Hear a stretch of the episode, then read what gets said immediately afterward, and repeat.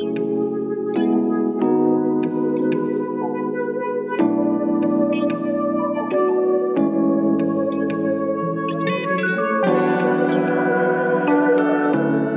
家好，我是阿亮。大家好，我是迷之音。我们回复听友的留言。留言。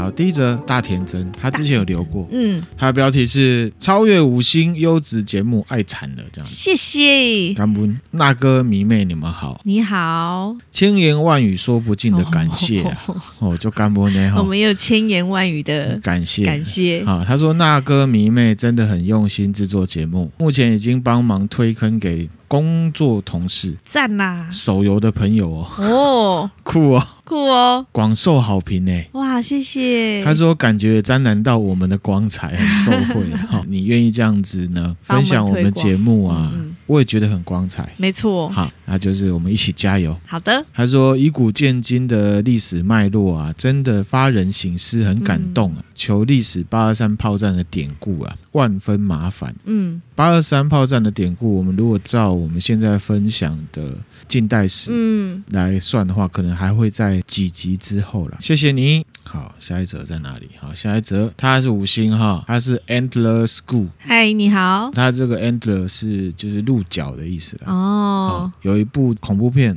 不是鹿角男孩，是叫做 反正跟鹿角有关的哈。大家查 Antler 啊，讲都市传说的，分享给大家。虽然我没有讲出他的名字，好，他说相当喜欢的频道啊哈。他说那哥迷妹你们好啊，因为本身比较害羞低调一点，这是他第一次在 Podcast 留下评论哦。哦，谢谢你，谢谢哦哈。你们分享的主题啊，我都相当的感兴趣。太好了，无论心理相关，或者是道德经，还是其他各类分。分享，他都觉得很有感受。嗯，前几天上班的时候听了《道德经》第二遍了，感谢你哦，很棒。对，那有打算呢，在沉淀消化一下之后，再来三刷，好、哦、看有没有再获得不同的感受，这样子。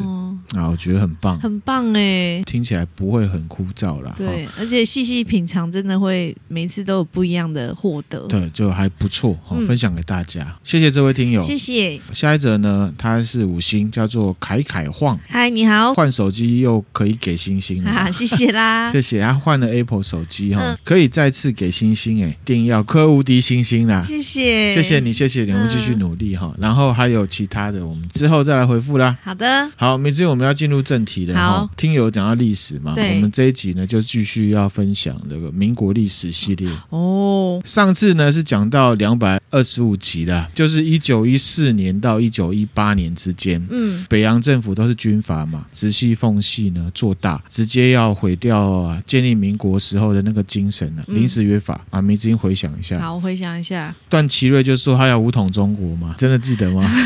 好，不记得没关系，我继续讲哦，我也没办法了哈。他说要建立自己的。国会啦，后来南军北军就打起来了嘛。嗯，那西南的这些部分的护法军，后来就跟北洋军阀自己谈条件嘛。嗯，承认了北洋政府的合法性，因为他自己拿到利益了嘛。那原本被扛出来当招牌的孙中山有没有？嗯嗯，本来是南方政府的 leader 啊，就被扫地出门。对，记得吗？嗯，记得，记得，想起来了哈。嗯、OK，好，那我们就正式开始。好，一九一八年五月四号的时候啊，因为孙中山被扫地出门了嘛，嗯、他就很生气，他就。像这个非常国会，非常厉害的国会，嗯、提辞呈啊，然后呢，他也写了电报哈、哦，告诉所有人说，西南军阀这些原本跟他站在一起的。破坏护法战争的目的，嗯，告诉大家呢，他的真面目。可是其实这种黑暗逻辑大家都知道了哈，他就向所有的国民呢沉痛宣告哦，沉痛宣告，他就写说呢，吴国之大患，南与北如一丘之貉啊，他就说南方的军阀跟北方的军阀都赶快。呐，哼，他讲的就是军阀呢。造成割据的问题，嗯，这个也确实是中国那个时候非常严重的问题。军人当政，嗯，不是说军人不好，而是军人会有一个方向哦，overlap 非常大的一个思考模式，嗯，其实后面也都是一样。孙中山讲的并没有错，因为大家往后看啊。确实是这样子，嗯，而且往前看也是，也是。你看中国历史，从春秋战国一路下来，就是都是一样，对。啊，甚至日本的战国时代也是一样，嗯，都是军阀，军阀，哈，这个就是一直以来的时代之灵意识形态。随着时间线这样分享下来，我们会花一些时间呢，来说明日本的军国主义。我们之前讲啊，七三一部队或者是什么都讲到军国主义很疯嘛，对，到底它是怎么个疯法？嗯、我们在接下来分享的这个集数，因为会开始带到对日抗战，嗯，还有北伐嘛，嗯，把所谓的军国主义很疯到底是怎么回事，分享给大家。好，另一方面，这也可以完全说明军队在没有国家化，在政治上会有什么样的灾难。嗯，好，那回来讲哦，孙中山讲的是很有道理的哈，但是个人认为啊，在那个当下他会讲这些话，是因为他自己没有军队，嗯，好，没有拳头嘛。两百二十五集的尾巴我也有讲到，他被扫地出门之后，意识到。他没有军事武力，嗯、所以呢，只能当招牌。就是有声音就会比较小啦，人家也比较不会听他的。对哈，那当时的黑暗逻辑就是这样子，事情都是武力在推的。嗯，民众呢习惯跟着有权力的人，依附在他的下面，比较有安全感的感觉，而不是依照逻辑跟理性。嗯、就像我们之前有分享过社会学，我记得是在某一集邪教的后面吧，提到呢。政治统治的权威分三种，嗯、第一种是传统权威，就是有王权、有血统的、有武力、有财力的人，那这样子的就是传统权威。举凡呢，中国历代的帝王都是这样，都是这样。这就是为什么刘邦要帮自己制造传说，嗯、说自己是赤龙王嘛。对，那刘备也是啊，嗯、因为他是刘皇叔嘛，嗯、他只是远房亲戚而已啊、哦。那时候已经是家道中落，变成平民了，嗯、可是血统还是很有号召力的。这种就是依赖着传统权威的意识形态。那第二种叫做克里斯玛的权威，就是有特殊魅力的人。嗯，比方说啊，宗教里面的耶稣，特殊魅力；历史上的曹操啊，哈，希特勒也是；太平天国的洪秀全，嗯，我们刚刚在讲的孙中山，还有邪教里面像是查尔斯曼森、大卫教派的大卫克雷什、韩总基。都算是 克里斯玛的权威。韩总机他是一加二的混合体，因为有人觉得他头尖尖的，说他是蒋中正在世，好，所以是一加二，加上一些迷信，很传统的这种权力起来的。那第三种就是什么？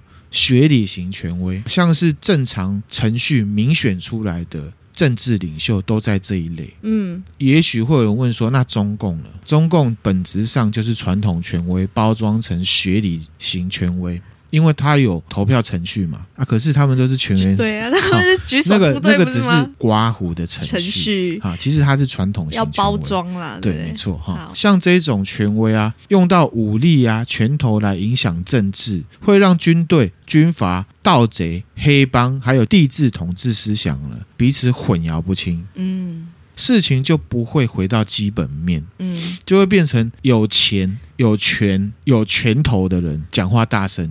而不是有道理，我们就岔题哈。我们来看我们现在台湾的政治，快要选总统了嘛？对，台面上有一些候选人，他其实有点像军阀嘛，很像大帅，嗯，有钱有势，讲话都是香的，所有的追随者就会自动脑补说啊，因为他有钱，所以他说的话都是对。其实民主的选举就是要透过民主法治，要去选出学理型的权威。嗯。最合理、最符合逻辑的权威，可是呢，大家会透过这一个很符合逻辑的民选制度，去选出那一个传统型权威，这样就很制度是先进的，可是选民。是传统的。民主化不是哪一个法律定出来很民主，嗯嗯，民主国家是人民很有民主素养才叫做很民主，嗯，对，并不是形式上有民主就是民主，对吗？就像一个人本身是帅的话，嗯，他穿奶嘎也帅嘛。一个丑哥，他全身名牌，他也不一定帅啊。对，是一样的道理。这举例就很，大家应该很可以。好，这分享给大家。所以台湾人真的要加油，加油！台湾人要对自己有自信，可是呢，也要自我认知，我们的优点跟缺点分别是什么？嗯，分享给大家。好，让我们有点讲远了，然后回来哈。好，之前呢有提到陈其美嘛？对，陈其美跟他的嫡系大将啊蒋中正，在这个孙中山中华革命党成立之后，跑到上海去经营一些革命势力。对，啊，也发动过起义，嗯，结果论都没有成功嘛。嗯、啊，一直到刚刚讲的护法战争，孙中山又在南方这边被这南方的军阀扛出来当招牌。嗯，那同时。时一九一九年中华革命党啊，后来就改组成中国国民党了，跟北边的苏联共产党、共产国际联系嘛，然后后来就开始什么联合容共。联合容共，我们在共产党第三集有提到，是第一百七十九集的。嗯，第一次的国共合作，然后呢，我那边也有提到，就是说这边的共是苏联共产党，嗯，共产国际是把中国共产党纳入中国国民党之下，所以第一次国共合作并不是中国国民党跟中国共产党合作，是中国国民党跟共产国际合作，让中国共产党这个癌细胞呢。放到那个中国国民党里面的身体之后，就会癌症并发，就奥慢慢扩散，大概是这样概念。嗯、当时联合荣工具体内容啊，就是第一个，中国国民党的中央执行委员会中执会，嗯，选出了包含毛泽东在内的十个中国共产党员进入中执会。直接进到中指会，对，把这个癌细胞打进去了嘛。哦，最毒的那个癌细胞。对，然后第二个具体就是一九二四年在广州有建立这个黄埔军校，嗯，用的就是苏联红军的管理系统、武器跟资金，培养出共产党或者是国民党同源的第一代军事将领。哦，那蒋中正就是第一任的校长。嗯，一样岔题讲啊，蒋中正的这个中国国民党的反共的心路历程，我们会在接下来的民国历史也会慢慢分享。好，这边要强调的是说，哈，纳兰亮认为啊，跟共产国际合作，嗯，孙中山需要的是实际的资金跟管理系统，就是软体加硬体上面的实际需求。那还有一个是什么？就是呢，精神上面的思想核心，嗯，想要让中国国民党更有号召力。就是什么反帝制跟反帝国主义哦，因为列宁的共产党是第一个推翻帝制、号称人民做主的一个思想，而且成真。嗯，好，至少当时是这样。嗯，有一个号召力。联俄容共的行为就是结合了理想跟现实需求去做的。好，可是整体而言呢，仍然是不得不，理想只剩下一点点。嗯啊，我可以接一点他们这个号召力，因为苏联推翻的帝制，也没有帝国主义的割据。你知道为什么？因为那时候的中国基本上虽然有北洋军阀，有南方西南政府，可是基本上很多地方都是列强的，就别人都分走了，对，都分走了哈、嗯。所以他们想要推翻帝国主义这样子哈。嗯、其实我们分享这一集的时候呢，杨朱那一集已经出去了。对，我们之前分享过民与实嘛，嗯，孙中山要民也要实，民有了之后呢，经济啊，管理上、军事上了的小食有了嘛？可是他政治上的食呢，却被吃掉了，却被吃掉，就被共产党吃掉啦。哦，对，我们在共产党第三集其实就有提到，孙中山跟蒋中正有对话过。嗯，蒋中正他去苏联考察回来就跟他说不 OK 嘛？对啊，孙中山就说啊，他不认为共产主义可以在中国做大，他也不希望共产主义在中国做大。嗯，他要的是实行三民主义，中间没有一点点。想要共产主义呢，在中国实行。嗯，那回到现在哈，这个护法战争结束之后啊，原本属于西南护法军里面啊，广东这边的陈炯明啊，他有个部下呢，就去围攻，因为他们要把这个孙中山扫地出门，嗯，去围攻南方政府的总统府。嗯，孙中山呢就被围攻了，逃到一条那个军舰上面，原本叫永丰舰啊，后来就改名叫中山舰。这个是一九二二年六月十六号发生的六一六事件。这时候孙中山呢就逃到上海去，嗯、蒋中正那边。我刚刚讲嘛，蒋中正跟陈其美其实大部分都是在上海这边。嗯嗯呃，孙中山过去到上海的时候，陈其美已经。遇刺身亡了，对被刺杀了哈。嗯、以往的民国历史已经有推翻过孙中山的形象了，就说呢，他一直以来都是穷州的呀，嗯，革命分子，嗯，他有个外号叫孙大炮。那这边要讲一下，为什么陈炯明要把他轰出来？嗯，好，是因为陈炯明不觉得要用武力的方式来解决这些事情，嗯，好，就是要用和谈或其他方式。可是跟孙中山呢，攻北唇掐，嗯，所以他直接呢就把他轰出来，嗯，那又加上。其他的西南势力，他们啊各自跟北方政府都谈好了。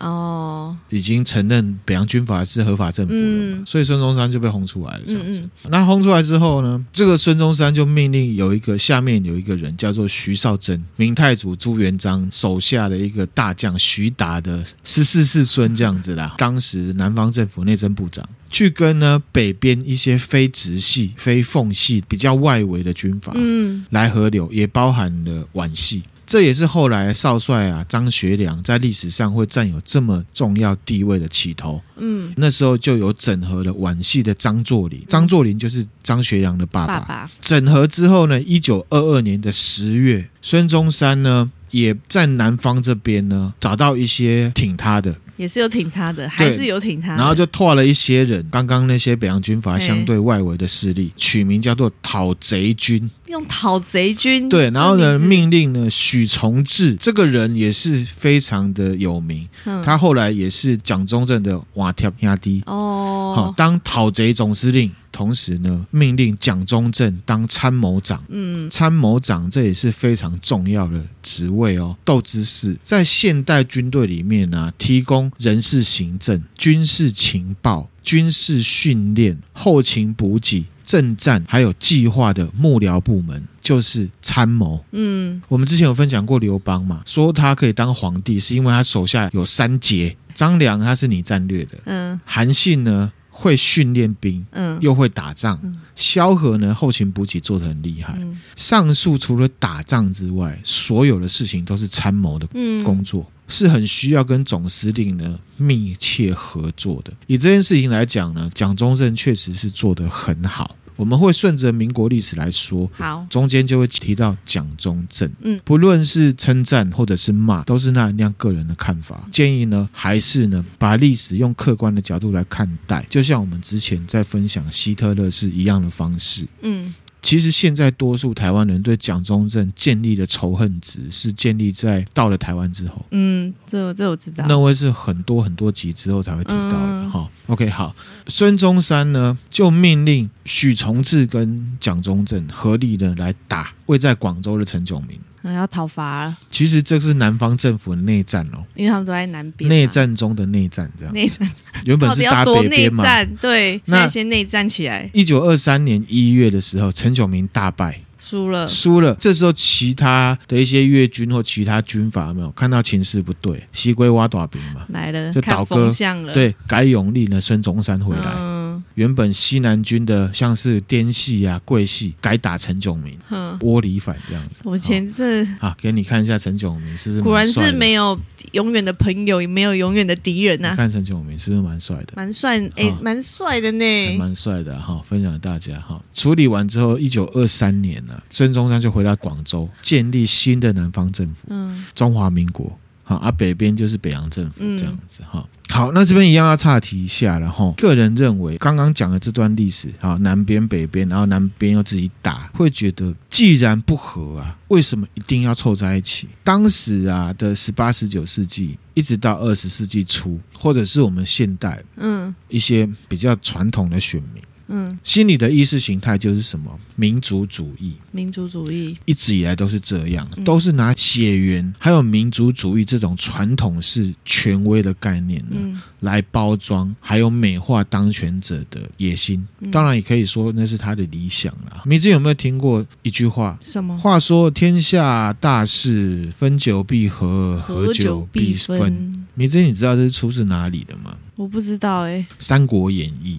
《三国演义》跟大家分享哦，《三国演义》是一本章回小说。嗯，我就问大家，会用琼瑶小说里面一句话当做真理吗？不会、啊，不会，对不会？那为什么大家要常常把这句话“天下大事，合久必分，分久必合”当做真理呢？《三国演义》只是一本小说，小说里面一段话，而且还不一定是作者写的，因为章回小说本来就是有掺杂一些说书人的东西，嗯、说不定是随便一个说书人讲的，也不一定哦，哦，也是有可能呢。我们就用另外一个角度来看这句话。听起来会觉得说啊，好像那片土地啊，合久了就会分，分开久了之后就会合起来，感觉上好像是一种不可避免的规律。嗯嗯，但我觉得这是迷失呢。这一定是迷失啊。好，我们用夫妻或男女朋友的相处来比喻就好了。嗯嗯，分分合合，分分合合，结婚又离婚，离婚又结婚，结婚又离婚了，有没有？有有有吗？有这种人啊。不论结果如何，我们都可以从这样子的情况来看得出来，就是不。适合嘛？对啊，再爱也是没有办法的事情嘛。嗯、那如果真的不合，为什么不保持距离，追求自己的美好呢？回来套中国那一片土地，嗯，一样嘛。野心家就是用各种的理由来玩这种迷思，把所有人、所有土地都框进这范围里面嘛，嗯。但是就是不适合嘛？为什么不能像那种分分合合的情侣一样，就保持距离嘛？曾经在一起过，so what？你曾经在一起过，以后就一定要在一起？这是什么鬼逻辑？恐怖情人是不是？可是那就是他个人的野心，就是个人的私心啊。你知道这中间呢串进了一个什么东西？你知道吗？什么？民族主义，嗯，民族主义就是当时的迷失，就是时代的鬼魂。哦，当时所有的军阀就是这样，权力到了一个程度之后，就会把这个压箱宝拿出来说服民众。民族主义把所有人纳进自己的管理范围里面。当时啊，在过十几年之后的欧洲，希特勒也是拿了民族主义来套，嗯，然后再加上自己的意图放进去，然后引发战争。嗯，所以我们现在就来看嘛，什么一家亲，到底亲在哪？亲的应该是单纯的血缘关系，还是共同的生活经验跟价值观？嗯、你应该亲哪一种？嗯，这边就举例。好，那亮姐夫的父亲啊，是国共内战的时候的老兵。嗯，跟着中国国民党来台湾，四五十年之后，他回到他浙江老家，是他说的哦，嗯、没有交集了。嗯，回去就是跟你要钱，要电视，要什么，要一大堆。扒了一层皮之后，钱拿完了，没人要理他了。这是他的真实经历哦。那这个时候，血缘的意义还剩什么？能带来快乐吗？哦，上千年前那片土地人就一直是这样。斩义杀伐的春秋战国时代开始，春秋五霸，战国七雄。难道他们就不是炎黄子孙同血缘的吗？他们杀的比谁还狠呢？对，被孙中山视为偶像的太平天国洪秀全也是一样的道理。嗯，他的意识形态就跟那时候的清朝清国不一样嘛，所以他号召了很多人。嗯，我就想说奇怪了，一样的血脉，难道不可以有不一样的意识形态吗？为什么要用血脉去硬套意识形态呢？他们那种也是一种情绪勒索，对不对？对啊，情勒鬼魂用血脉、用民族主义去后置出来一种不合常理的东西。两岸一家亲也是啊，对啊，还是一样回到老话：如果意识形态不一样的话，为什么不能追求各自的美好？嗯、就像一对夫妻，好男女朋友分分合合，吵吵闹闹。很爱，可是他们的意识形态就不同嘛，彼此尊重，过彼此的生活。我们都知道，我们爱对方，嗯，难道不行吗？可以啊。那为什么有一个人要急着，就是我不准你干嘛，我不准你干嘛，我不准你交女朋友？嗯，这是恐怖情人吗？嗯，还是说，在特定人的眼中，其实那都只是你要取得利益跟资源的目的？他要说你们我们是同一个同属一个国家。这样的说法到底只是当权者的意识形态，还是真的本来就应该这样？这真的是本来就是这样的事情吗？还是政治人物的说法？这个大家呢以古鉴今，嗯、用民国初年军阀打来打去，孙中山的故事呢，我们就可以自己来思考。嗯嗯，好好扯远了哈，我们回来哈，到了一九二三年。那个男人就回来了，孙中山 回来了，他也是当年的那个男人呐、啊，他也是当年的那个男人啊，哈、嗯，他在广州呢就建立了中华民国陆海军大元帅大本营。好，那这时候呢，他们用的国旗啊，就是我们现在的国旗。国旗的部分，我们在之前的民国历史也有提到。对，呃，海陆军大元帅之外呢，就有命令了一大堆人，这个伍朝枢当外交部长，嗯，好，廖仲恺当财政部长啊。这个廖仲恺大家稍微要记得一下，好，等一下会带到哈。然后蒋中正呢，担任大本营的参谋长，嗯，很重要的哈。那其实孙中山回到广州掌权了之后。之后啊，建立了中华民国，嗯、其实很忙，非常非常的忙，因为呢都在，你不要笑，他是在忙公事，你怎么知道我在笑什么？他在忙公事。啊，因为后面还有很内乱，军阀之间打来打去，还是有，哦、是在忙公事就，就是在处理呢南方军阀之间的战争啊。哈、嗯嗯，那在这个同时，一九二四年十月的时候，北边的北洋政府啊。啊，直系里面有一个叫冯玉祥的，发动北京政变，把当时的总统呢俘虏了，嗯，推翻了北京的直系政府。他发出了一个电报，就说我们要和平解决南北的问题。他就约了，你在笑什么？没，又又一个要喊和平解决。对啊，然后他就邀了孙中山北上，嗯嗯，讨论这个国家统一的大计。嗯，我还是觉得奇怪，为什么不能就分开就好？为什么一定要统一？对对对，没错，你过你的，我过我的，反正中国地那么大，干嘛要那么贪？又管不了那么多。反正那时候就是因为民族主义是一个时代之灵嘛。十一月十号的时候，孙中山就发布了北放北上宣言。嗯，好，就说啊，他要这个啊，谋求中国统一啊，一大堆的哈，目的当然就是南北停战了。在时候呢，十一月十三号，孙中山就离开广州北上了。嗯，要去北京，然后他把那时候的军权啊，广州军权全部交给蒋中正。嗯嗯，因为刚刚有讲到，其实孙中山缺乏军事上面的人才。嗯，好，之前有一个陈璧光就被刺杀了嘛，嗯、所以蒋中正就串起来。这时候呢，三十九岁的蒋中正开始掌大权。一九二五年二月啊，个蒋中正他统帅这个军队有没有发动第一次东征？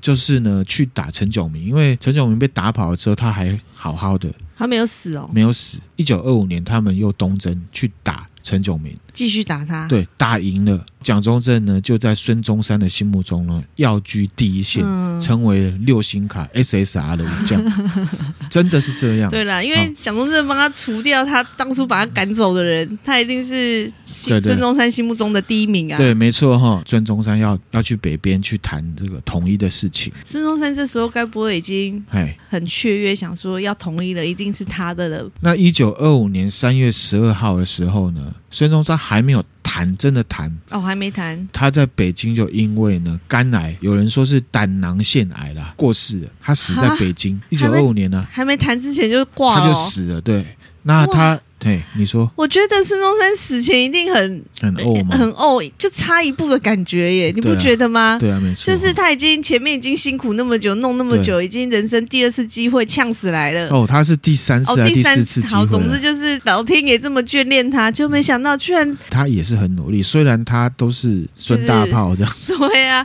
真的有理想性啊，只能说。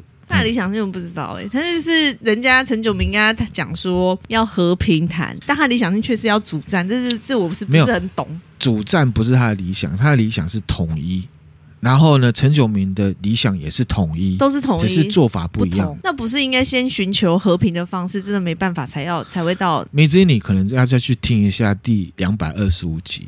我只能这样回答你，我没有办法再跟你多解释，因为我们路很长啊。哦，孙中山留下遗嘱，主要分两个部分，然后就是这个遗嘱是汪精卫，嗯，啊，根据孙中山口述写下来的，在场还有其他一些呢，后来的党国元老，包含孙中山的儿子，啊，像是宋子文，宋氏家族的嘛，嗯，好，然后还有孙科。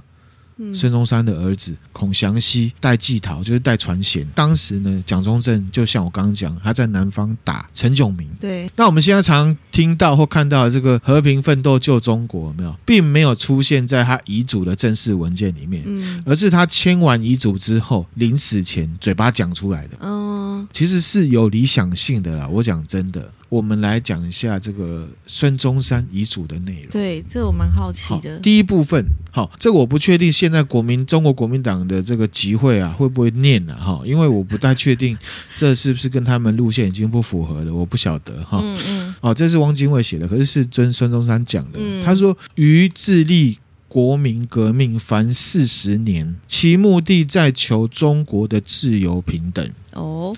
积四十年的经验，深知欲达到此目的，必须唤起民众及联合世界上以平等对待我之民族来共同奋斗。好，听好了哈。现在革命尚未成功，凡我同志务须依照于所著建国方略、建国大纲、三民主义及第一次全国代表大会宣言，继续努力以求贯彻。最近主张开国民会议以废除不平等条约，尤需在最短期间以促其实现，是所自主。所以他的意思就是说啊，前面这个我们常听到，后面他说他最近有一个新的努力目标，就是要废除不平等条约，嗯、就是什么推翻呢帝国主义的入侵嘛。刚、嗯、刚有讲到他会去找苏联共产党，对，是这个原因。然后这边也岔题，废除不平等条约啊，后来的中国国民党当中是谁做到了？你知道吗？就是蒋中正，就是蒋中正。我们回到这个第一份的遗嘱哈，希望现在我们国家里面中国国民党的特定一些人士，可以好好的回想贵党的总理最大为的总理挂在墙壁上那个看着你的那个总理、嗯、是这样说的。嗯，是三民主义，不是共产主义。嗯，OK，好，这就是第一部分。嗯、会不会有人就这样盯着看？有人想。第二部分呢？遗嘱是针对家人。哦，他说呢，余因尽瘁国事，不治家产。好，其所遗之书籍、衣物、住宅等。一切均付与无妻宋庆龄以为纪念。嗯，余之儿女已长成，能自立，望各自爱，与继其志。就这样。嗯，那孙中山呢？他反正他生了小孩，有一男三女。嗯，第一任太太卢慕贞生的。呃，男生叫孙科，嗯，然后两个女生叫做孙妍跟孙婉，嗯，然后还有大月勋，他有生一个仓宫富美子啊，之前有讲过哈。嗯、后代的话，其实也还是很多，现在都大部分都住国外，美国啊、日本哪里都有。你笑什么？就是没有在中国的。中国有啊，也有是，也是有。哈，后代的话，刚刚讲到长子孙科嘛，他长这样，后来他长这样。他是后来毕业于哥伦比亚大学，嗯，那他其实也进了同盟会了，嗯，因为爸爸是这么有光环的人，所以他做了很多党政要员，譬如说南京政府的后来南京政府的行政院长啊、立法院长，他在政治上前期啊是反对联合容共，哈，那一直到抗日战争之后，他才觉得啊，这个联共抗日是有必要的，这样子。他也改变了，所以他跟蒋中正后来的蒋中正立场是有一些对立的，嗯，可能目标类似，可是做法不一样，不同，一样是作风啦。其实孙科跟蒋中正后来的关系非常微妙，会互相斗争，然后有时候会互相的协助。这样子，政治真的好深哦！我觉得真的非常深。要如何斗争，又如何在那个互相帮忙，这好难哦。对，没错。那一九四九年，其实后来孙科就辞去了行政院长的位置的啦。哦，就民国三十八年嘛，就已经。共产党已经把整个中国都吃掉了。然后后来孙科他就长期住在国外。一九六五年，他有到台湾的总统府做这个资政，还有做过考试院院长。他有来台湾做过考试院院长。对啊，那一九七三年他死在台北，这样子，八十二岁。哦、二女的孙中山的二女叫孙妍啊。嗯嗯。他爸爸就是到处在起义嘛。对。啊，所以呢，他就是啊跟着。祖母还有他妈妈，就是这个卢木真，到处跑，然后曾经也跟跑到檀香山去，后来也移到这个香港去住。孙岩其实身体不太好了，早死，他十九岁就过世。哦，好年轻哎。那孙婉呢，是可能真的就是孙中山的心头肉了，因为他跟孙中山是同月同日生这样子。哦，那他小时候都是在檀香山长大。嗯，辛亥革命之后才见到爸爸哦。哦，所以这中间都没有。见面呢，很少见啊。呃，后来这个孙婉他就去美国念书了啦。嗯，那民国八年吧，才留学回中国。那后来中国被赤化了嘛，他就移居到澳门去了。赶快移民了，赶快移民。嗯、那一九七九年过世。八十四岁这样子，嗯，也都蛮长，蛮年纪蛮。那后面还有很多、嗯、很多其他的一些后代，就大家有兴趣再自己研究了。嗯、那比较轻松的讲完了，然后回来哈。哎、欸，那我有个问题，哎，你说，就是孙中山的遗嘱里面，哎，并没有交代谁是接班人这件事情，还是这种事情不用交代？呃，原则上应该不用交代，因为那时候权力哈。就是会顺其自然，就是蒋中正接着了，是不是？不是蒋中正接，等一下我会继续讲。好，蒋中正只是那时候军事部分的第一名，这样。还有其他人，等一下我都会讲。好，好的，okay, 好。除了这两份遗嘱之外呢，孙中山又向当时的盟友啊，共产国际写了一份遗嘱。他也写给共产国际。啊，那时候中国共产国际对他来讲是很重要的合作伙伴。哦吼，给他一些实质的帮助的东西。这边很重要，大家听一下哈。好，亲爱的同志，我在此身患不治之症，我的心念呢在此呢转达给你，也转达呢给我党跟我国的将来。你们呢是自由共和国大联合的首领，不朽的列宁遗产与被压迫民族的社会真遗产。帝国主义下的难民呢，将会借此保卫自己的自由。从古代奴役战争偏私为基础的国际制度当中呢，解放。嗯，我留下的是国民党。我希望国民党在完成其由帝国主义解放中国及其他被侵略国之历史的工作中呢，与你们共力合作。会不会很绕口？有一点点。说他希望国民党呢，能够在致力于抵抗帝国主义啊，解救一些其他被侵略国的这个工作当中呢，可以继续的跟共产国际来合作。哦，合作。命运呢，使我必须放下我未竟之业。嗯，移交给呢，比遵守国民党主义与教训而组织我真正同志之人。嗯，什么意思呢？什么意思？因为他生病了，他必须要放下这个事情。他会把这个工作呢，交给遵守国民党主义的教训而组织起来的这些人。嗯，听友有兴趣还可以去听一下《共产党》第三集。他那时候的概念就是在三民主义跟共产主义上面是有一个就是。要推翻帝国主义的一个大概念，把它包起来。嗯，很可惜，人家不是这样想嘛。好，那刚刚讲到国民党主义，其实就是 AKA 三民主义的。主义自己呢，把它自己划等号了。好，那故我已嘱咐国民党进行民主革命运动的工作，中国可以免于帝国主义加诸在中国的半殖民地状况的束缚。嗯，为达这个目的呢，我已经命令国民党呢长。此继续与你们提携，我深信你们政府必继续前此于我国之援助。好，我们就讲到这边就好了。嗯、知道他大概的意思吗？好，这份遗嘱的内容啊，其实可以。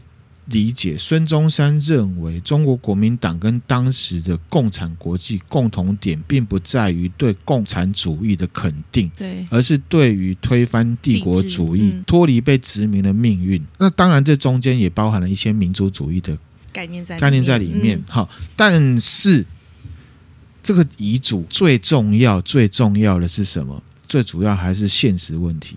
嗯，所以他有讲一句话，那才是这个遗嘱的重点中的重点。我相信你们政府亦必继续前此于我国之援助。嗯嗯嗯。换言之，那那样认为，孙中山虽然是有理想性的啊，一大堆刚刚讲的那一大堆，他重点是我希望你可以继续援助我们。可是呢，孙中山其实他有一点点天真的部分哈，他认为共产国际会跟当时的。国民党政府合作是因为理想，嗯，好，但是共产国际的理想是什么？就是要赤化中国，嗯，嗯，中国国民党只是他的宿主，嗯，后来确实是共产国际有继续资助中国国民党哦，但是目的是要透过分化中国国民党 来建立中国共产党的势力，嗯，赤化中国。对方还是想的比较远呐，人家对不对？对方想的比较实际。我不是要类比，把孙中山呢类比成台湾人，嗯嗯，这个就是台湾人跟共产党的人不一样的地方。孙中山的理想是钱，对拿到钱就好了，对。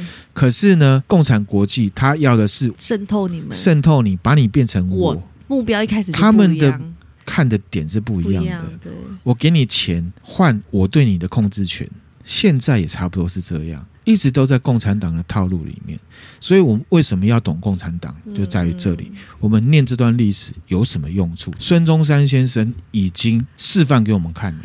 你要拿他的钱，就是要拿你的命去换，你的灵魂。以古见今，哈，上述这些以古见今啊，是要提醒我们的选民跟政治人物。一件事情，中华民国要执行的是孙中山的三民主义。也许会有人说：“对啊，我们是要三民主义啊，可是我们也要跟共产党的人呢互动交好嘛。”各位的总理啊，已经示范过了，跟共产党互动，信任他们之后会是什么状况？拿到钱了也没有命的啦。对啊，甚至后来啦，我们不要讲那么远之前的历史，后来欧美的欧美各国，邓小平改革开放之后，也都领教过了，钱都有拿到了，一些其他东西也被牺牲的差不多了吧？嗯、确实是这样，这样以古见今，太阳底下没有新鲜事。嗯唯一的不同是你有没有看清楚什么是共产主义，他们的做法是什么？嗯，好，那另外都知识啦，我们现在称他为国父哦，是一九四零年啊，国民政府颁布的了。就开始把它神格化，这样子。嗯嗯、好，那死后的评价，孙中山，我们历史课本啊学了不少比较片面的东西啦。对，这边我们就分享比较没听过的。哦，好诶，有一个历史学家叫唐德刚，他是蛮有名的一个美籍中华民国籍的历史学家，嗯嗯，兼红学家，嗯，红学，红学就是《红楼梦》，他认为孙中山呢、啊。不太 OK 哦，当时在一战嘛，嗯，你记不记得前几集有讲到北洋政府内部正在针对呢，要不要对德宣战来讨论，嗯嗯嗯，还打起来，对对对。那时候孙中山其实他在南方，嗯，他就受了德国的巨款捐助，用金钱呢去贿赂国会议员跟海军，在政治上呢鼓吹不应该对德宣战。如果我们是当时的国民的话，我们就会觉得他是买办嘛，对呀。被贿赂啦，收贿了，对不对？收钱办事啊，对。好，他收了这些钱之后，再南下到广州呢，建立势力。嗯，所以这个唐德刚先生呢，他觉得当时那个护法军那个时代会有南北国家南北分裂的局面呢。他认为孙中山是始作俑者。他认为他是史分裂国家，嗯，当然他有他的史观跟立场哦，大家有兴趣可以去找他的书来看，嗯，看这个民国历史的研究非常的深。那我们也只是提供一个我们比较不会去注意到的看法，对，我们哈，我们没有不会这样教，是不是？孙中山死了嘛？奥子，奥子的，一九二五年，嗯、对不对？那南北和谈的事情就没有进行了，嗯，好，这时候南方啊，中国国民党里面呢。拥有权力的这个中央政治会议啊，是由胡汉民来接任。胡汉民对，等一下我会我会介绍哈。那孙中山死后，中国国民党里面呢，最具有实力的就是有三个。嗯，第一个就是汪精卫哦，第二个是胡汉民，嗯、第三个是廖仲恺。刚刚就有一个廖仲恺，对，好，你说财政部长吗？财政部长，然后他跟后来蒋中正呢结拜了，这瓦跳的，嗯嗯嗯，好，就这三个。哎，蒋中正没有在这三个里面、哦，那时候。还没有，现在这三个都是党国元老哦。蒋中正只是后面冒起来一个军事的，孙中山需要的，嗯嗯。以这个梯次来讲，他是比较后面的。他笑脸的哈。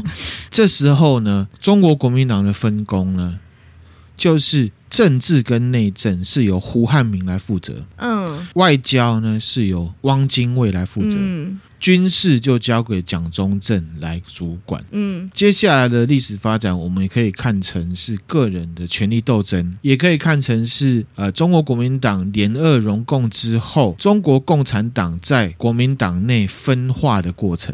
哦，好，因为我们之前呢、啊，共产党那一集的介绍，我们就讲。分化，我们没有讲具体，嗯，然后我们这边会来讲。好，那小小介绍一下这三个人哈。第一个就是廖仲恺，来给明星看一下这一位，嗯、长相有点忧郁的眼神。对，没错哈，他是在美国出生的中国人，中国国民党的革命元勋之一。嗯，他是属于国民党改革派的人物，在那个时代，只要是讲改革派，就是比较左派的意思。嗯，比较左派就是会偏共产党那边的。嗯，他是当时的财政部长。呃。呃，上次有提到这个联合荣共，一九二三年一月的时候，孙中山跟苏联呢发表了联合声明嘛，就派了蒋中正去考察。嗯，好，其实呢，他也同时派了廖仲恺去考察。哦，呃，刚刚有讲到他是中国国民党偏左派的人士，对，认为呢中国国民党要改革，也同意孙中山要引进苏共的 know how 来改革中国国民党。嗯，好，蒋中正呢，那时候回来之后，对苏联共产党的看法是负面的嘛，还写信跟孙中山说啊，怎样怎样，建议不要啦。对，孙中山就说啊，你想修这样啦。好，我们共产党第三集有提到，这位廖仲恺的看法就跟蒋中正是不一样的。嗯，他觉得 OK 啊，可以可行。他在当时他的 power 跟话语权是比蒋中正高很多的。好，这就是第一位。好，廖仲恺。廖仲恺。第二位叫胡汉民，给明晶看一下，他也是呢中国国民党元老，跟早期的主要领导人物。嗯，除了搞政治之外，他也是书法家跟诗人。有有有有，看起来有读书人的样子。可是他嘴巴呢是比较讲话比较直的。嗯，嘴他秋的 哈，他是中国国民党啊中早期的右派人物。嗯。比较保守的，当时孙中山联俄容共的时候，他就直接呢大炮嘴跟孙中山表达反对，嗯嗯，然后呢就被孙中山冷冻起来了。哇，他呢是日本法政大学毕业，他跟这个宋教仁是一样的，嗯，在袁世凯时代，他就是广东都督了，嗯，好，而且孙中山也是广东人嘛，所以有一些渊源，所以他是很有影响力的。那同时，他也是后来蒋中正在当这个中华民国总统在中国的时候的第一任立法院长哦，他一样是当时孙中山死后啊，蒋中正的大学长。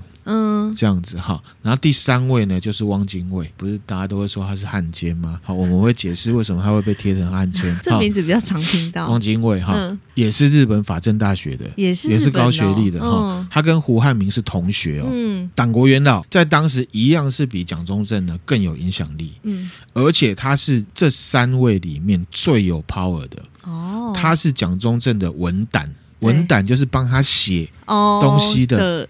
一个名称就对，一个文胆你不知道？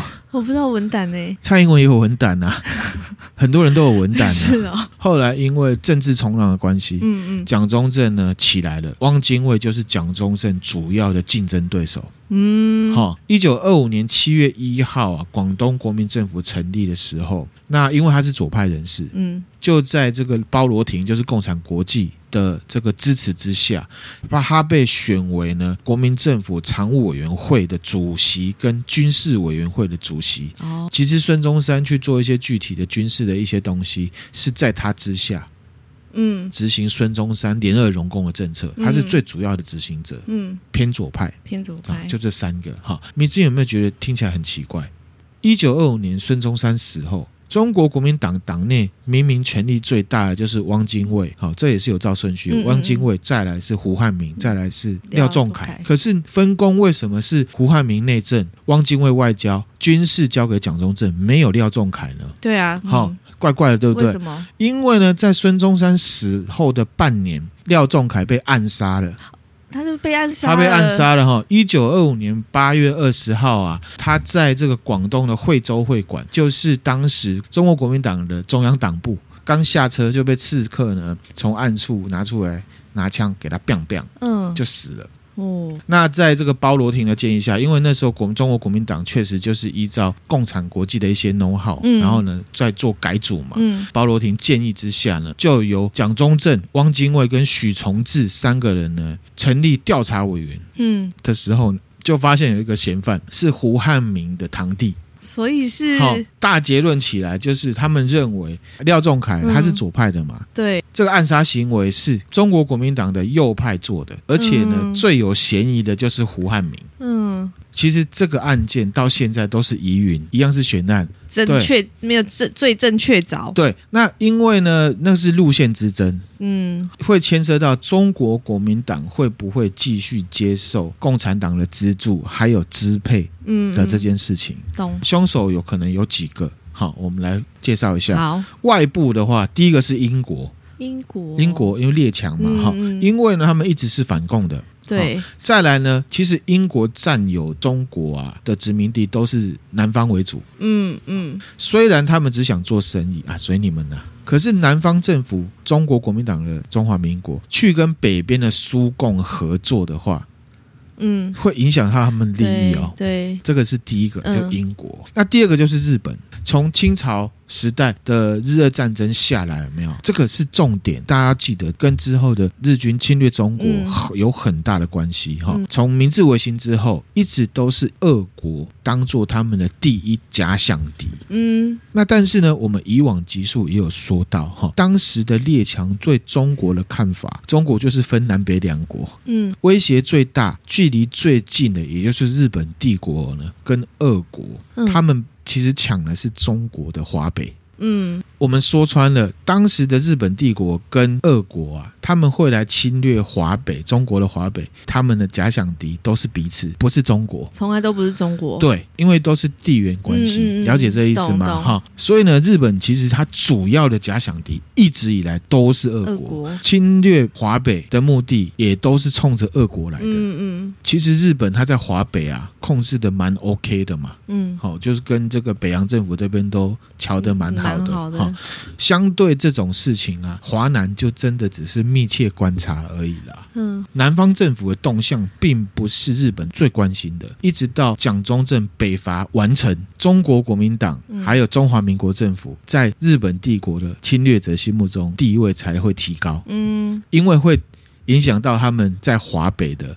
势力嘛的势力，嗯，甚至当时日本是阻止北伐的哦，哦，阻止他们北伐，对，因为北伐就是华北的嘛，哈，那我们之后会分享。好，第三个就是美国，美国有参一脚，哈，当时他们其实正在 cooking 这个门户开放政策，嗯，对列强来讲，哈，他是站在列强的角度，中国就是一块肥肉啦，嗯，大家要吃都可以，你不要站在那里。嗯。门户开放就是大家都有都有，权利，都有机会进去，嗯嗯、大家机会平分，反正呢就是一块肉躺在那里，这样子。也是利益考量。后来日本跟美国交恶，就是因为日本呢。不同意美国的这种门户开放政策哦，好，这个我们之后都会讲。外部就这三个，嗯，所以其实听起来都没有很立即，一定要刺杀他的，一定要刺杀他。嗯、那内部呢？觉得内部比较有可能，那就是谁了？你一想就知道，一定就是最右派、嘴巴最秋的那个，嗯、就是胡汉民嘛。嗯、那这边要注意哦，我们现在了解到了蒋中正他是反共的。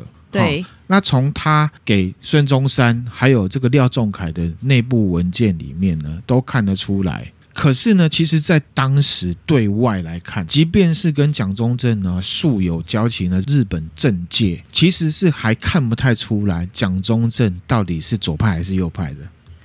即便跟他比较好的也看不出来，对，因为他还不是冒上头最大的那个，嗯，还看不太出来他是左派右派。虽然我们现在知道他是右派的，嗯嗯，好，毕竟孙中山呢、啊、交代在军事上要向共产国际来学习拿资源嘛，对，这样具体的事情是蒋中正在做的，在执行的。所以呢，日本这边其实日本帝国在看，哎，你到底是左派还是右派？看不出来，嗯，又加上说他只是正在冒出头，其实他真正冒出头被日本人觉得他是一个重要人物，是他北伐完成，嗯嗯，事后来看呢、啊，这就是呢。中国国民党的路线支撑，也是 AKA 什么？中国共产党在分化中国国民党的过程。嗯，稍早我们有提到，孙中山在宣布联俄容共之后啊，他派了这个廖仲恺跟蒋中正去苏联考察。考察。嗯。那廖仲恺本来就是管财务财经的啊，就是去拿钱呐、啊。就代一个是代表经济跟财务，然后还有党务系统的。蒋中正就是代表军事的管理面跟实际上的武器，就是两个代表去啊，所以就派了这两个人去嘛，很合理呀、啊。对，呃，共产党的第三集我们聊到，蒋中正有写信给孙中山嘛，啊，就说啊，苏共这个危险啦什么的啊，孙中山给他回绝了，不要不要想太多，对不对？那其实呢，蒋中正也有写信给廖仲恺这个大学长，表达他的看法，我们念一下哈。好。他说：“哦，直欲告于凶者，哦，叫他哥大哥了哈。凶者，对啊，对于这个二党的问题啊，对这个问题啊，其实哈，应有事实与主义的差别哈，我们不能呢漠视。嗯，他说意识形态上面跟表面上讲的，跟实际上我们看到的哈，有落差啦，有落差啦。一地观察，哦，蒋中正自称弟弟哦，哈，苏联的二党啊。”毫无诚意可言、啊，他其实都看出来了。蒋中正在这件事情是上面，他是看出来，其实你苏联是要吃掉中国国民党的，只是讲了没人要听。这样子啊，后面一大堆我们就跳过，我们就不讲了。嗯、他意思就是说啊，你可不可以不要这么支持他们啊？啊，小弟啊，因为很尊重你，那也不方便在台面上呢这样子拍桌子，直接呢来呛你。那可不可以我们呢私下聊一聊？私下聊一聊。嗯、他其实呢是有表达。其实以这件事情来讲，他有跟老板讲了，他也有跟他的学长学长讲了哦，他都有讲哦。可是就是没人理他嘛，因为大家就要钱嘛。反正就这样子啊，没人理他，对不对？他一方面什么？因为当时孙中山还活着嘛，嗯，党内的一把手汪精卫，还有呢三把手都是偏左派的，嗯，嗯然后二把手是右派的，右派胡汉民嘛。其实呢，胡汉民啊，当时不是反对联俄容共嘛？对，大炮嘴直接去讲，所以被冰起来，对不对？嗯，是蒋中正私下写信给孙中山，帮胡汉民说好话。他有去帮他说，才帮才让胡汉民被重新重用。那胡汉民知道这件事吗？他知道，他知道。哈。意思就是说，其实蒋中正，你要说他是为了一些私人情谊，其实不是。胡汉民很明显跟他心里面的右派想法是一样的，嗯嗯，有共识啊，对，他们的意思是一样的。那隔年三月的时候，孙中山过世，然后开始派系斗争，嗯、廖仲恺被杀嘛，胡汉民被怀疑是幕后指使者，对不对？当时啊，鲍罗廷这些啊，是直接指出来。是要置胡汉民于死地的，你知道为什么吗？因为他因为他就是反共，对啊，共产党嘛。包罗廷要趁这个机会呢，让他死掉啊、呃，也是蒋中正出手帮忙，嗯，让他逃过一劫，然后呢，用各种方式把他送到苏联去考察，离开这个危险的圈圈。他直接把他送到苏联去考察。那讲到这边呢、啊，虽然仍然是悬案啊，你觉得廖仲恺是谁杀的？你这样讲，我当然觉得是那个啊，啊对哈，有一些研究者，比方说李敖啊，就是那个李敖，没错，他推测呢就是蒋中正，因为他那时候正在力争上游，对不对？嗯，他靠的是孙中山。其他人不会挺他，因为两个左派的啊，他就右派的嘛。对。然后另外一个大炮嘴被冰起来，冰起来了。抬头往上看，有一大堆学长。嗯。哦，事后来看，蒋中正确实是右派的国民党嘛，当时是看不出来的。嗯。那为什么看不出来？他很聪明，power 还没有很够，他不适合表态。确实是这样。他很清楚自己的立场在哪里。对，不适合表态哈。那大老板狙了，对不对？抬头一看，哇，上面三个大佬，两个左派，一个右派。蒋中正心里虽然是右派，可是没有表明的太明白嘛。那如果是你，你会怎么做？如果我是他的话，啊、嗯，一定是拉拢右派，打压左派，然后同时自己也要呢力图往上，嗯、对不对？嗯、那再者是胡汉民，他是文人，嗯，当时呢，孙中山列为重点的军事实力是蒋中正在控的。以这个事情来讲，蒋中正其实没有必要干掉他。对啊，没有必要。可是以位置上面来讲，蒋中正必须要干掉他，因为他必须要让三个大佬中间有一个位置空，位置是空出来的，他才可以上去。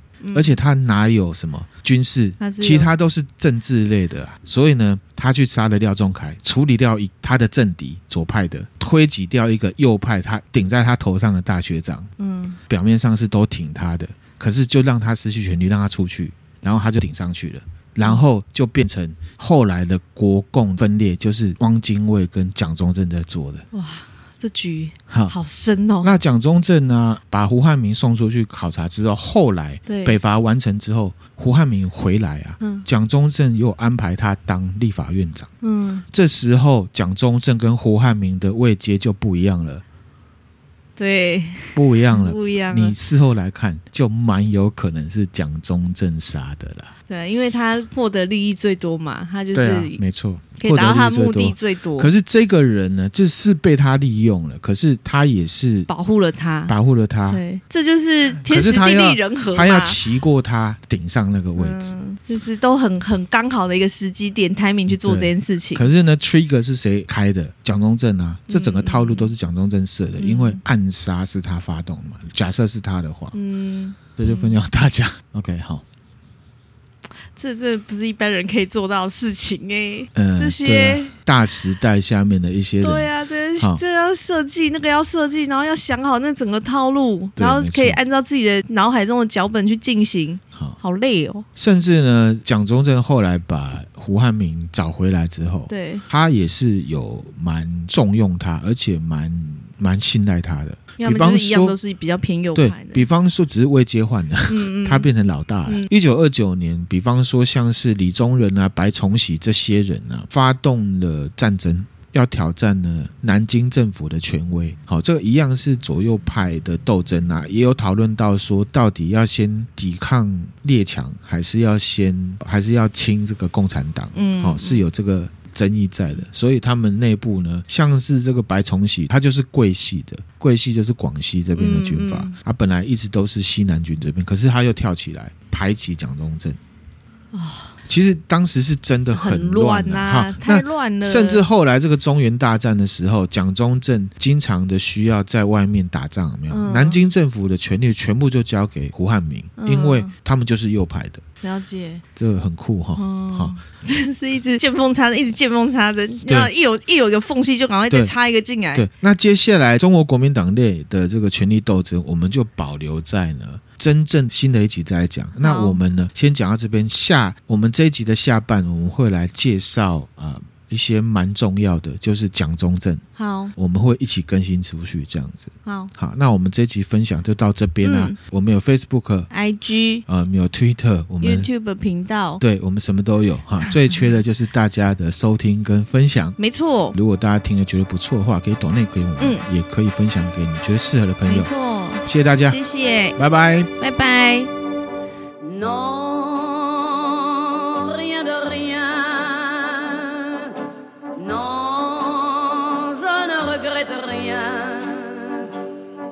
ni la bien.